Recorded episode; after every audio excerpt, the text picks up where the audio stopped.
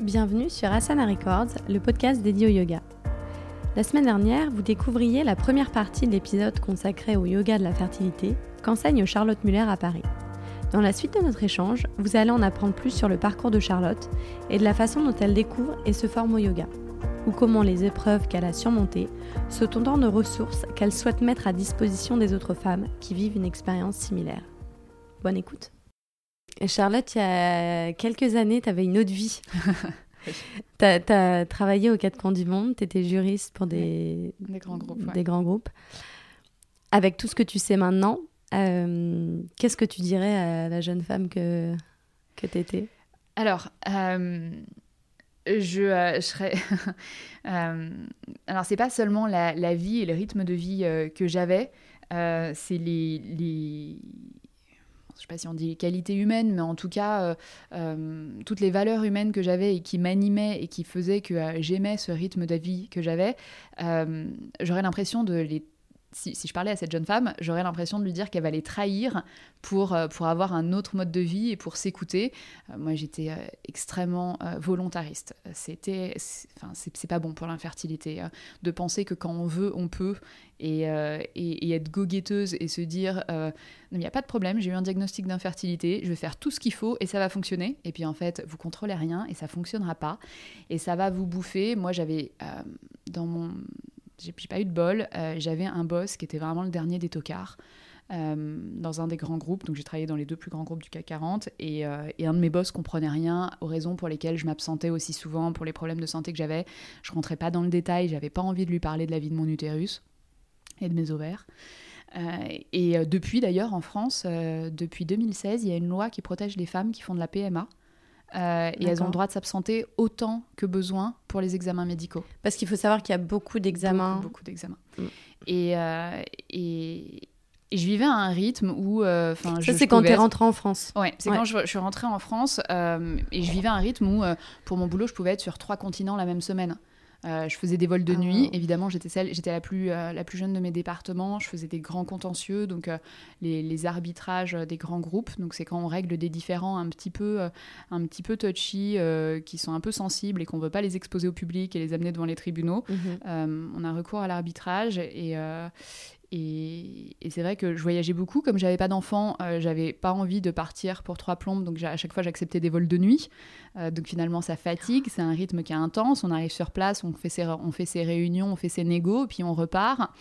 Et euh, alors oui, dans les deux plus grands groupes du CAC 40, on, on voyage dans des conditions qui sont confortables, mais le rythme auquel je vivais était pas du tout bon pour la fertilité, évidemment était pas bon pour la PMA.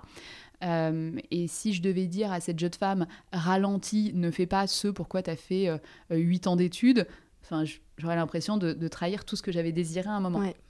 Et puis, il y a eu en fait un, événement euh, tragique qui est arrivé et, et j'ai juste euh, décidé à ce moment-là de, claquer la porte des grands groupes. Qui était en lien avec ton histoire Oui, ouais, j'ai, euh, je, euh, donc je faisais des FIV et j'ai une FIV, comme beaucoup de mes élèves d'ailleurs, je, je, suis assez triste que ça existe toujours en 2020, qui s'est mal passée et j'ai eu une hémorragie des ovaires. Et donc j'ai dû être hospitalisée. Et je me souviens un mail de mon boss qui à ce moment-là m'envoie un mail sur mon Gmail d'ailleurs, un mail sur mon mail perso en voyant des doigts hautement confidentiels. Et je ah. réponds, je vais me pencher dessus. Il me dit, dans ton état, ne te penche pas trop, tu risquerais de tomber. J'ai trouvé que cette blague a été mais pathétique. Là, je me suis dit, en fait, c'est pas possible parce que je ne peux pas parler de ce que je vis. Il y a un sujet, enfin, c'est tabou l'infertilité. Je peux pas parler de l'état physique dans lequel je suis. Euh, voilà, une hémorragie des ovaires, on dit juste qu'on est hospitalisé, mais on n'explique pas à son boss pourquoi. Et, euh, et, je me suis dit, ça, ça fonctionnera pas longtemps. Et ça a tenu, euh, j'ai tenu quasiment deux ans après cet événement-là. Un an, et, un, an, et demi euh, avant que je commence à vraiment arrêter, deux ans le, temps que j'arrête. Et, j'ai choisi, en fait, j'ai choisi mon rythme de vie, mais parce que j'avais fait ces, recherches et je m'étais rendu compte que mon dérèglement hormonal était exacerbé par le stress. Donc c'est la première cause d'infertilité chez la femme, c'est les ovaires polykystiques.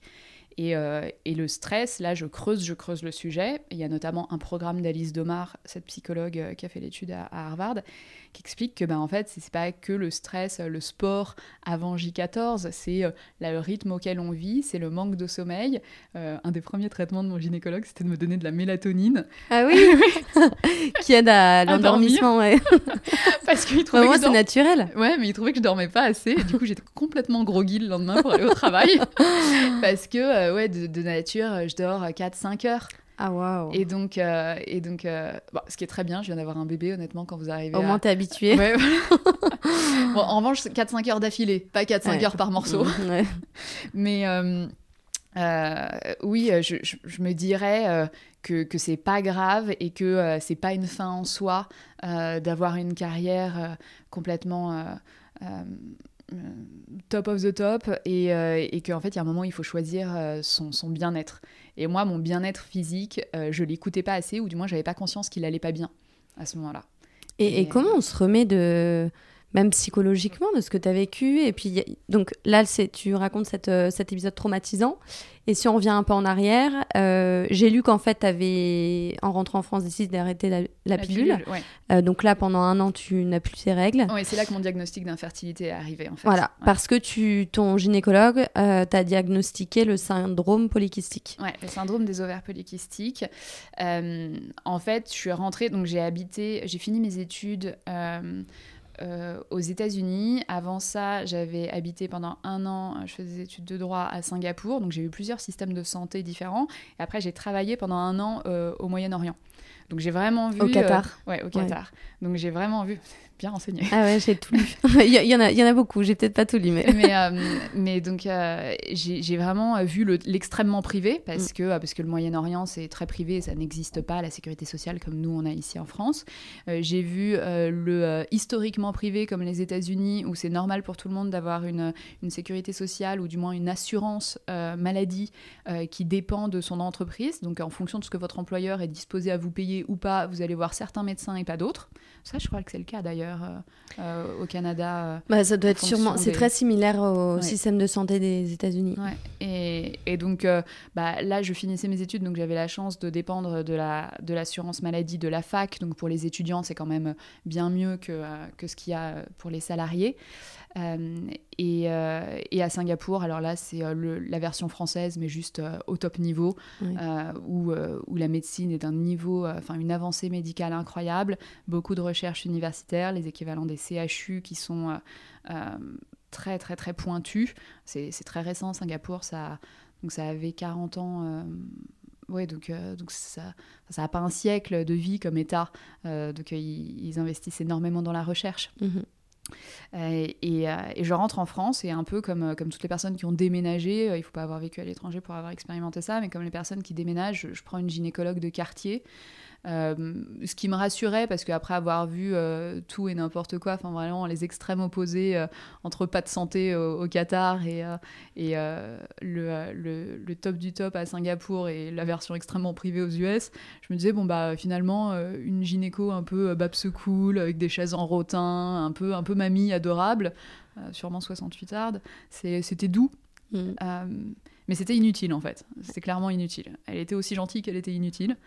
Euh, et, au bout d'un an, j'avais toujours pas mes règles. Elle me dit Vous êtes très stressée, euh, déstressez-vous. Je lui dis Bah non, euh, je suis rentrée, j'arrête de travailler en cabinet d'avocat. Maintenant, je travaille dans un grand groupe. Enfin, je suis salariée, là, je suis au maximum de ce que je peux me déstresser. et, et, en fait, elle se souciait. Enfin voilà, il n'y a, a eu aucun examen qui a été fait pendant un an. Et elle me disait juste Détendez-vous. C'est tout. Euh, comme si ça, allait tomber du ciel. Comme si ça allait tomber du ciel et, euh, et comme si euh, à, 27 ans, le diagnostic d'infertilité, enfin d'infécondité, on pouvait pas le poser. Encore une fois, j'en reviens à ta question tout à l'heure. à quel moment on se pose la question? Mm. On se pose la question quand ça va pas et quand on sent que son corps, il y a quelque chose qui se passe et qui va pas. Et vous avez le droit de faire 4, 5 gynécologues et de pas être satisfaite et de mm-hmm. dire je continue mon medical shopping et je vais aller trouver un médecin qui me correspond. Mhm. Euh, et moi, euh, donc euh, avec ce profil un peu trop volontariste et un peu trop déterminé, je me dis, bah, si je veux que ça fonctionne, je vais aller voir le, le, top du top, je vais aller voir le grand spécialiste de l'infertilité, qui, qui avait fait la deuxième FIV de toute l'histoire des FIV de France. Il n'aime mhm. pas quand je raconte ça parce que ça le rajeunit pas. Euh, mais qui, qui c'est génial que tu aies pu te rapprocher de. Qui avait euh, cofondé euh, donc Sèvres, le, la PMA de Sèvres, qui, qui, a vu le premier bébé éprouvette de France. Enfin voilà, c'est un grand spécialiste. Et je me dis, je, je pousse le pas de sa porte. J'avais 27 ans, c'était il y a, a 7-8 ans maintenant. et effectivement, à l'époque, dans sa, dans sa patientèle, en salle d'attente, c'était vraiment des femmes de la quarantaine. Donc je me dis, bon, ça te ressemble bien, Charlotte, tu vas encore passer pour la psychobarjo. Et c'est dingue que trop tu, volontaire. Tu, sais, tu te sens comme psychobarjo quand tu sens qu'il y a quelque chose qui va pas. Bah oui, mais bon, euh, c'est la, société était un peu comme ça. Maintenant, mm. on écoute les femmes, euh, on parle du syndrome des ovaires polykystiques, on en parle plus. Moi, quand j'ai cherché sur Internet, à l'époque, il y avait un pauvre article.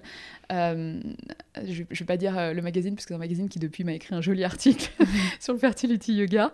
Mais un pauvre article en ligne, bon, qui avait le malheur, qui avait le, le comment, le mérite d'exister, mais qui, qui disait c'est un dérèglement hormonal, ça va aller, les filles, vous allez quand même tomber enceinte. en substance, c'était ça.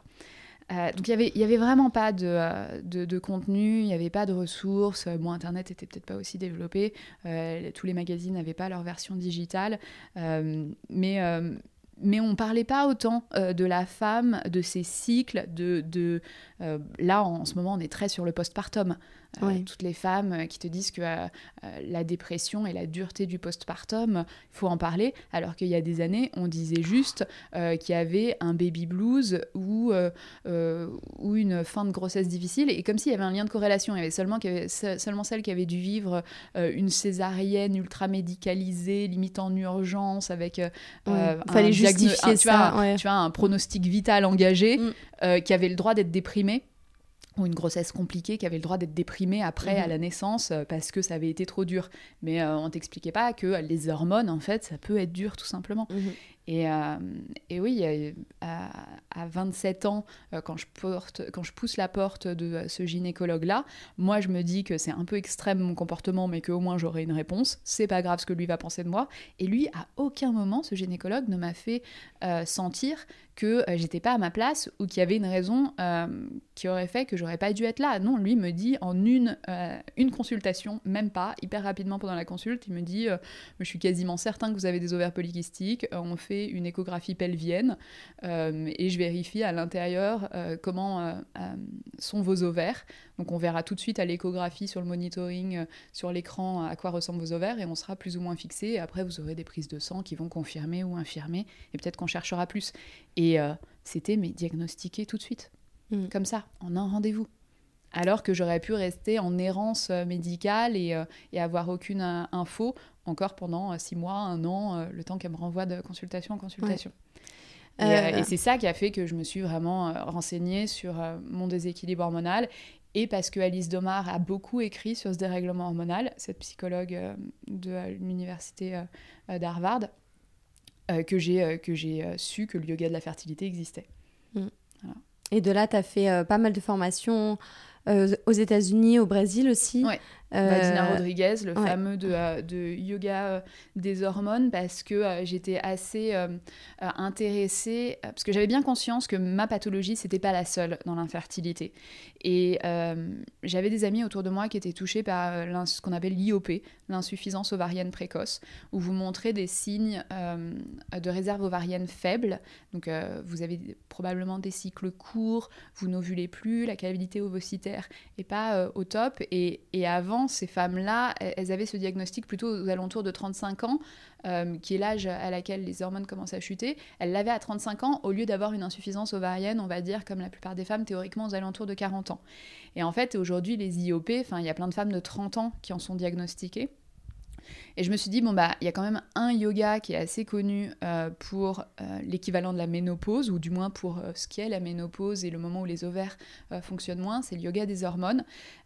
je savais qu'il était strictement interdit pour les femmes qui ont de l'endométriose, donc c'était une des formations que je voulais faire, mais ça pouvait pas être la seule, mhm. parce, que, parce que pas, pas propre à la PMA, en plus à la PMA comme on, la pratique nous en France et, et qui inclut de l'endométriose. Mhm. Donc, euh, donc ce yoga-là des hormones euh, au Brésil. Euh, en Australie, alors c'est marrant parce qu'en Australie, ils ont une approche très, très yin, ce qui fait écho à la formation de Lynn Jensen, mais Lynn ne, met pas le mot dessus, appelle pas ça du yin. Et eux, ils appellent ça du yin, et un peu sur du yin sur, sur les fascias, donc sur les ligaments en fait. Mhm. Ils considèrent que c'est, ça, ça a une dimension euh, et euh, posturale et de pratique du yin et restaurative et de ralentissement. Et en même temps, ça doit être un travail ligamentaire. Et je trouve que ça, c'est hyper intéressant parce que euh, il faut le savoir, enfin, le bassin, c'est en tout cas autour des intestins, vous avez la zone qui est la plus nervée de, de votre corps euh, et c'est pour ça qu'on appelle les intestins le deuxième euh, cerveau du corps. Il y a plus de terminaisons nerveuses autour des intestins que le long de la moelle épinière. c'est dingue. Euh, et quand vous vous dites bah, que le stress des intestins, on le dit souvent, je le sentais, je le sentais dans mon ventre, ou où j'ai l'estomac, où j'ai le ventre noué. et, mhm. en fait, toutes les femmes qui font euh, du sport un peu intense et qui vont avoir un ventre ultra gainé et qui ont l'habitude de rentrer le ventre, bah, elles se rendent pas compte que cette zone, en fait, elles sont tout le temps en train de la comprimer, la comprimer, alors que c'est une zone qu'il faut à tout prix détendre. Mhm. Euh, et ça, j'en ai fait un peu un mix de toutes ces formations pour, euh, pour faire le fertility yoga comme je le fais aujourd'hui, qui est vraiment ultra concentré sur cette zone et la prise de conscience de, de cette zone. Mhm. J'ai une élève la semaine dernière qui m'a dit Charlotte, c'est génial, je suis rentrée du cours, j'ai commencé à googler psoas et périnée. Ah, c'est génial. ça pousse vraiment, je trouve, euh, ce genre de pratique à, mieux se connaître, en tout cas à faire des recherches. Euh, et aujourd'hui, toi, Charlotte, tu as une petite fille.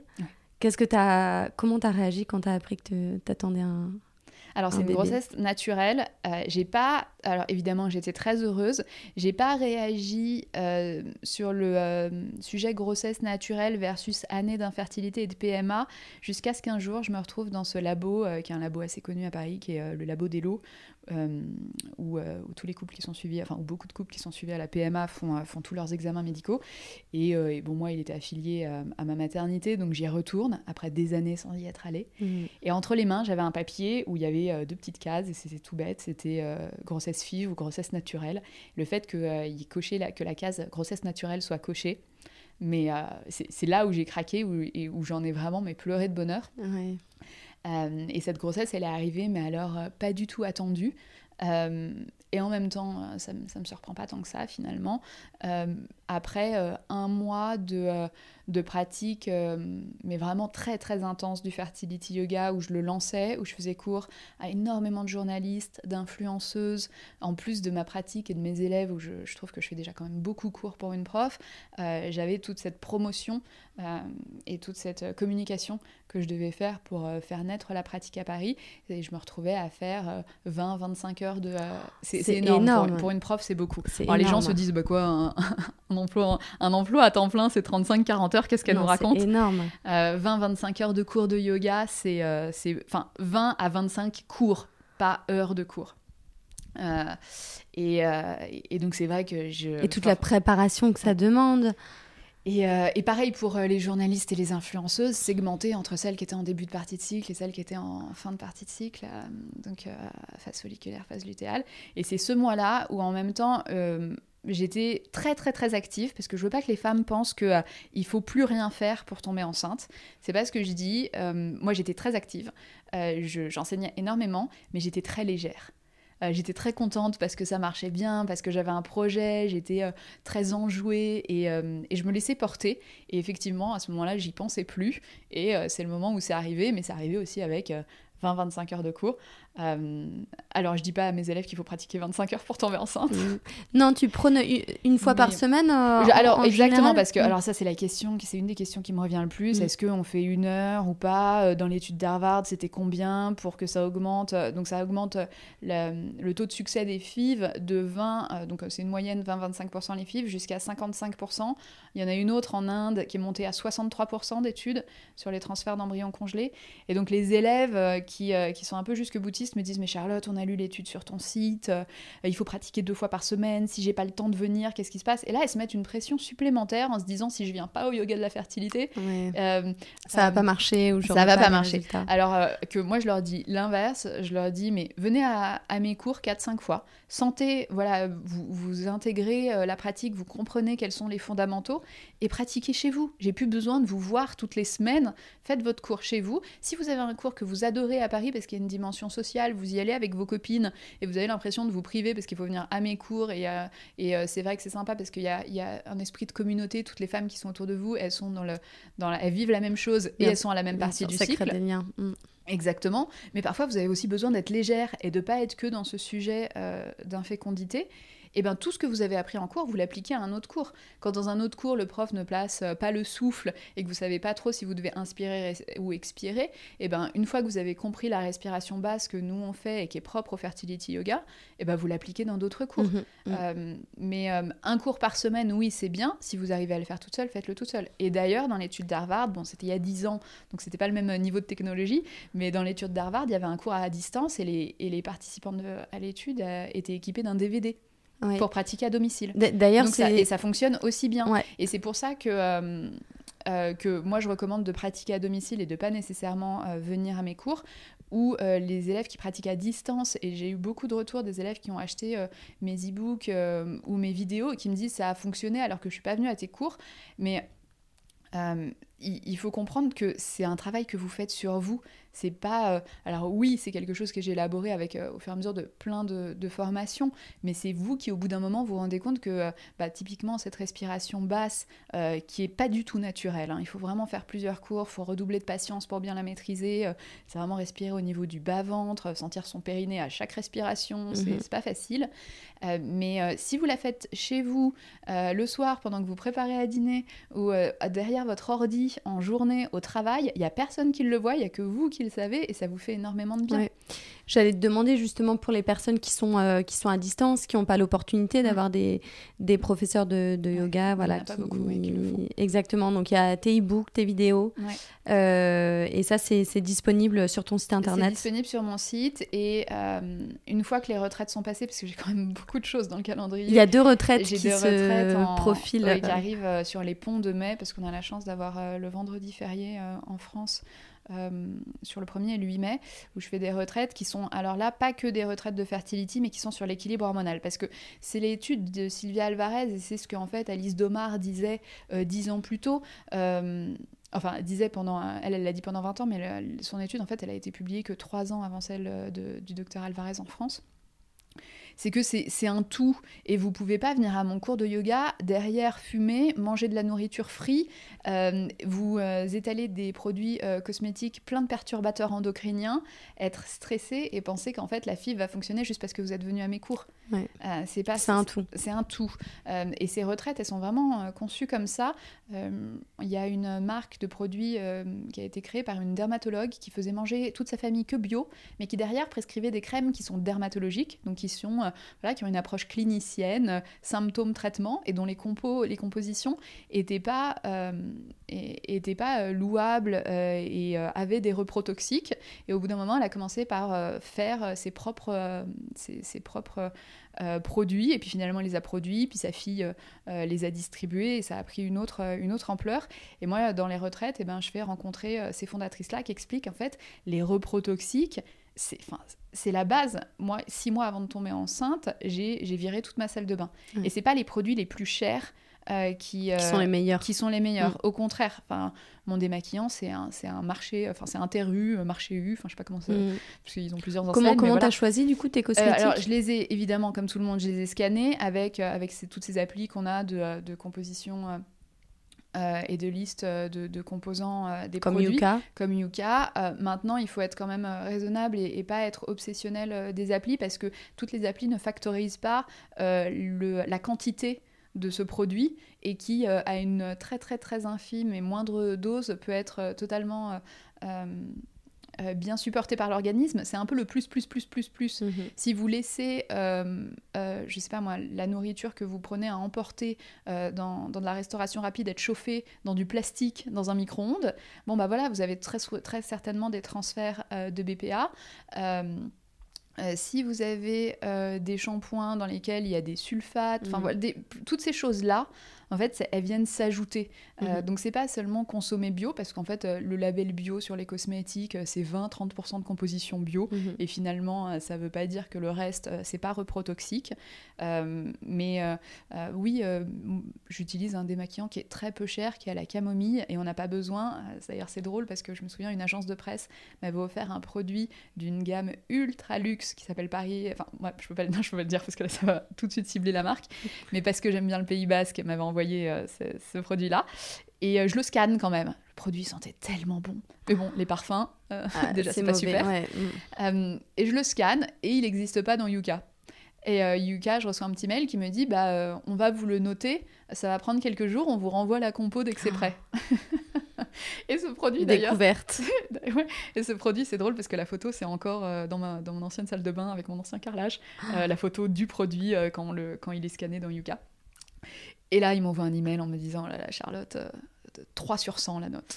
Waouh euh, Et c'est un produit de luxe, euh, enfin voilà, qui, est vendu à, un tarif mais hors de prix et qui est plein, plein, plein de reprotoxiques. Et donc voilà, il faut savoir que euh, c'est pas que vos, vos, cours de yoga, c'est aussi votre alimentation. Il y a pour les femmes qui sont atteintes d'endométriose le savent souvent, mais tous les produits inflammatoires, les laitages, le gluten, la viande rouge, la façon dont vous consommez votre alimentation, est-ce que vous faites des associations en fait? Il y a des choses qui vont pas ensemble et qui dans votre intestin vont vous empêcher, si vous les mangez en même temps, euh, de bien assimiler les mhm. nutriments. De bien les digérer, etc. bien les digérer, mais la digigestion, ça veut dire aussi assimiler les mhm. nutriments.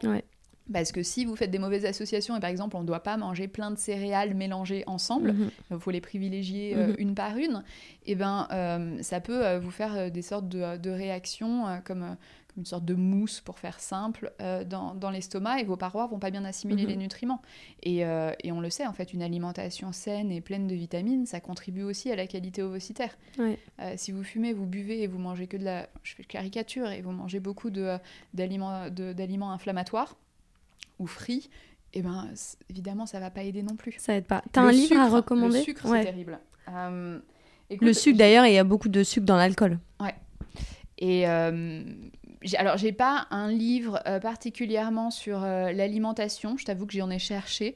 Euh, j'en ai commandé un aux États-Unis qui était une énorme blague sur, je sais plus si c'était un fertility cookbook ou un fertility diet. Et en fait, tu te dis que c'est juste manger sain, quoi, mais en même temps, ils partent de loin, ce sont des Américains. voilà, euh, on n'a pas les mêmes, les mêmes codes sur l'alimentation. Euh, et la, qualité des produits est aussi différente. Oui, voilà, mm. les pesticides. Ah si, ça c'est une reco et euh, j'en parlais il n'y a pas longtemps avec, avec deux naturopathes.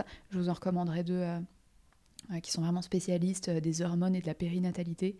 mais le, les, céréales, on, se dit souvent qu'il faut manger des céréales complètes si vous mangez pas des céréales complètes, si vous mangez des céréales complètes mais qui sont pas bio, en fait, vous mangez la cosse. C'est ce que ça veut dire complète. C'est avec la cosse ou sans la cosse. Euh, pensez-y, euh, quand vous mangez du pain complet, il est brun.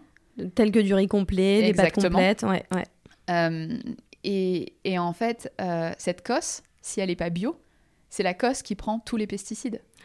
Ah oui, donc là, c'est le pire en fait. Donc manger du complet pas bio, mhm. eh ben, c'est manger des pesticides. Ouais. Alors qu'on nous dit bah, le complet c'est une meilleure digestion, bah ouais, bah, si c'est si, si c'est aussi euh, une nourriture très industrielle, euh, alors je peux pas citer de marque, mais euh, le pain de mie qu'on achète au supermarché complet, en se disant c'est peut-être entre guillemets, entre guillemets moins pire que la version blanche, bah c'est sûrement pire. Ouais. Bah, c'est bon à savoir. Et c'est toutes ces petites choses-là où, où, moi, je recommande pas un livre pour des, des recettes, mais plutôt de voir des naturopathes, alors pas des nutritionnistes ou des diététiciennes, parce que ça, elles vont être plus concentrées sur l'équilibre alimentaire.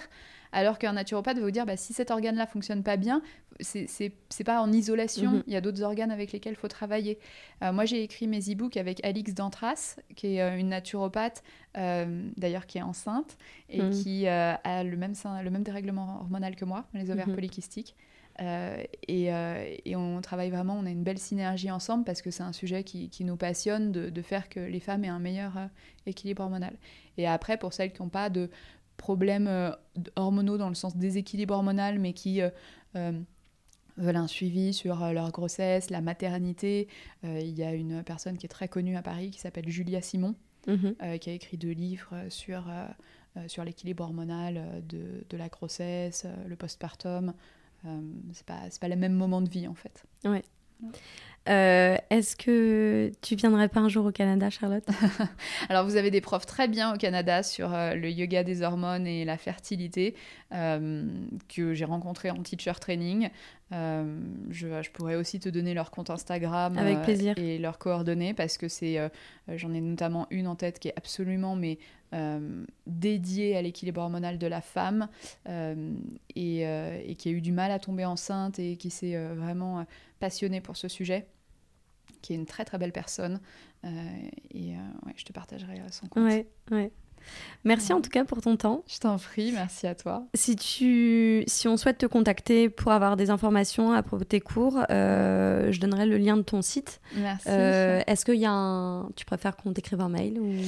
Alors, euh, je vous avoue que euh, j'ai du mal à répondre à tous les mails. Mm. Euh, j'ai, je pense que j'ai plusieurs centaines de mails en retard mm-hmm. parce que aujourd'hui, concrètement, les messages que je reçois, c'est des messages qui font aux alentours de 50 lignes avec toute la, avec tout l'historique du parcours de PMA des jeunes femmes et je comprends parce qu'elles ont beaucoup d'interrogations.